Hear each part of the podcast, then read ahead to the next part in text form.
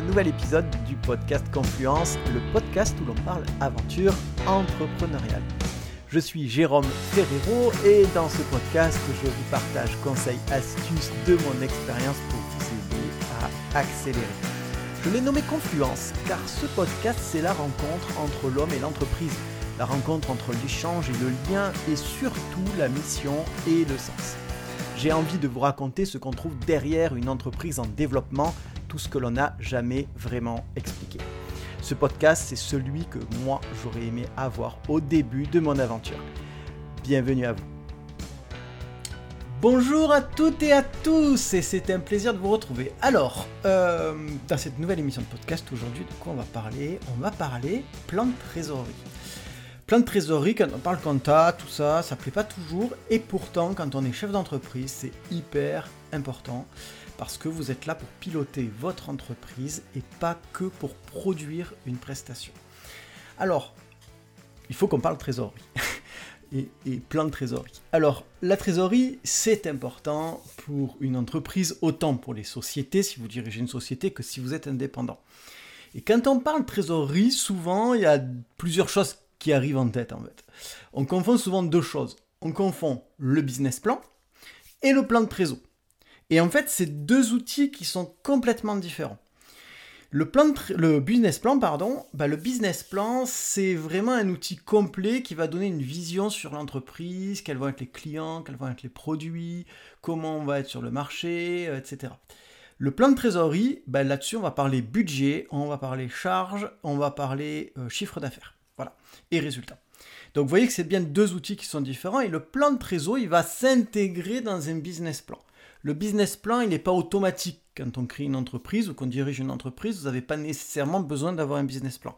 Si vous en avez un, c'est bien, c'est mieux. Mais si vous n'en avez pas, c'est pas grave. Euh, le plan de trésorerie, par contre, c'est essentiel. Quand vous dirigez une entreprise, vous devez avoir un plan de trésor. Parce que sans plan de trésor, ben, c'est comme si euh, vous conduisiez complètement dans le brouillard. Vous ne voyez pas ce qui arrive, vous ne savez pas le mois prochain ce qui arrive, alors vous faites un peu de tête en disant ben, je devrais avoir une rentrée d'argent à ce niveau-là, euh, j'aurai peut-être cette dépense-là de tête, et puis en fait finalement, c'est jamais comme on pense. Donc vraiment avoir sur son tableur, parce que oui, ça se fait sur tableur, eh bien un plan prévisionnel de l'année. Alors, euh, on va essayer de voir un peu ce qu'il y a à l'intérieur, euh, que vous puissiez y voir plus euh, clair. Déjà, première chose, le plan de trésor, c'est des entrées d'argent, des sorties d'argent, et c'est un budget. C'est-à-dire que vous allez imaginer ce qui va se passer dans l'année.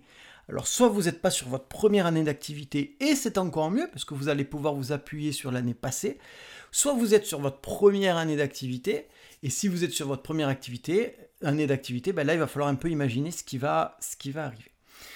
Donc, euh, ce que on va faire, ben déjà, euh, à quoi ça ressemble? Eh bien, ça ressemble à quoi? Ben C'est très simple. Vous allez prendre un tableur Excel. Euh, je dis Excel, mais ça peut être sur Numbers aussi. Si vous travaillez sur Mac, ça peut être sur Google Sheet. Peu importe. en tout cas, vous allez prendre un tableur. Dans la première colonne, celle de gauche, vous allez y lister toutes les dépenses. Alors là, il faut être très très précis, il ne faut pas faut faire en catégorie. Hein. Vous allez être vraiment très très précis sur vos dépenses. Donc, enfin les dépenses. D'abord, on va commencer d'ailleurs par les recettes. Donc euh, non, vous n'allez pas mettre que les dépenses, vous allez mettre aussi les recettes. Et moi, j'aime bien mettre les recettes d'abord, donc en haut à gauche. On va commencer dans la colonne de gauche en mettant les recettes. Donc vous allez mettre votre CA prévisionnel. Moi, ce que je vous conseille, c'est de euh, si vous vendez plusieurs produits ou que vous avez plusieurs offres ou plusieurs catégories d'offres, ben, vous allez mettre un, une ligne euh, par catégorie de produits, une ligne par catégorie d'offres. Voilà. Comme ça, quand vous en serez ben, à la fin de l'année, vous pourrez comparer quel produit a plus rapporté que les autres, etc., etc. Ce sera quand même beaucoup plus simple. Voilà. Une fois que vous avez donc mis en haut à gauche, eh bien, vous avez listé vos produits, eh bien, vous allez, alors ce que je vous invite à faire, c'est de le mettre en vert, couleur verte. Euh, comme ça, de suite, ça se voit directement. Et puis dessous, vous allez mettre, alors peut-être en orange, en marron ou en, euh, ou en rouge, pourquoi pas, les charges.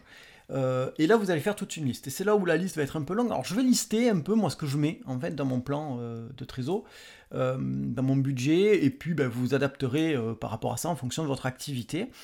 on va essayer d'être le plus complet possible. Donc, je vais faire une énumération qui peut être un peu longue, mais, mais voilà, au moins vous penserez à tout, parce que ce qui est important, c'est bien penser à tout.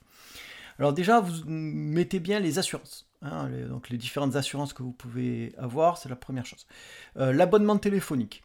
Euh, si vous avez un site internet, vous payez l'hébergement du site internet tous les mois, donc vous pouvez le mettre. Les frais bancaires, euh, la carte bancaire, vous pouvez y mettre les frais de péage, les frais de carburant euh, ou les ICA, si vous avez des indemnités kilométriques. Dans ce cas, votre entreprise, elle ne paye pas, sauf, si vous avez une voiture. Si, si la société a une voiture. Mais sinon, c'est des ICA, donc des indemnités kilométriques les billets de train, mettez ensuite les frais de restauration, d'hébergement, euh, comme les hôtels par exemple, et puis euh, ensuite vous allez y mettre tout ce qui est fourniture de bureau, reprographie, affranchissement, euh, les achats de livres que vous pouvez avoir, l'informatique, tout le matériel professionnel que vous allez pouvoir utiliser, l'hébergement de, votre site, des mails si vous avez une formule payante, si vous avez quelqu'un qui s'occupe de mettre à jour votre site, ben, un webmaster qui va vous aider à, à, mettre à jour votre site ou à le maintenir à jour, les différents logiciels professionnel que vous allez utiliser si vous utilisez une plateforme professionnelle particulière. Euh, si vous utilisez, si vous êtes indépendant et que vous faites de la vente sur Internet, vous avez des commissions Stripe euh, pour, euh, voilà, si vos clients vous payent par carte bancaire. Donc ça, n'oubliez pas de le mettre. Vous aurez un poste consulting et accompagnement qui est assez important. C'est toutes les personnes qui vont vous accompagner pour aller plus haut sur votre entreprise. Ben, ça fera un poste ici que vous rajouterez. vous aurez un poste avocat juridique parce que là, il va falloir que vous soyez accompagné quand vous allez faire des contrats, par exemple, au moins au début, pour que vos contrats soient bien euh, carrés. Euh, l'expert comptable, si vous êtes en société, voilà, bien sûr, expert comptable. Euh, les formations que vous allez suivre, les différentes sous-traitances que vous allez pouvoir établir. Si vous adhérez à des associations, vous allez aussi les mettre là. Alors à la réécoute, vous pourrez mettre sur pause et puis au fur et à mesure le remplir parce que je vais un peu vite. Euh, si vous avez des adhésions annuelles diverses, vous pourrez les rajouter. Si vous avez des certifications et que vous devez payer des certifications euh, chaque année, euh, vous les mettrez aussi. vous pourrez y noter votre rémunération si vous prenez une rémunération. Et puis vous aurez aussi toute une partie taxes et impôts où vous mettrez notamment la CFE, la cotisation foncière des entreprises et puis diverses taxes que vous devrez euh, régler en fonction bien sûr de votre situation. Voilà, alors là vous venez de faire le plus long, voilà, et euh, donc déjà vous avez déjà un beau tableau hein, avec euh, une partie qui est quand même bien remplie. ensuite, alors ça c'était la première colonne. Dans la deuxième colonne, vous allez y mettre l'année 2022 dans sa globalité, en tout cas l'année en cours dans la globalité. et bah en fait, cette colonne-là, 2022, ça va être une totale des colonnes qui arriveront à droite. En fait, ce qu'on va faire, c'est que dans les colonnes à droite, ben, on va mettre mois par mois. Et vous allez ouvrir une colonne, exactement deux colonnes par mois.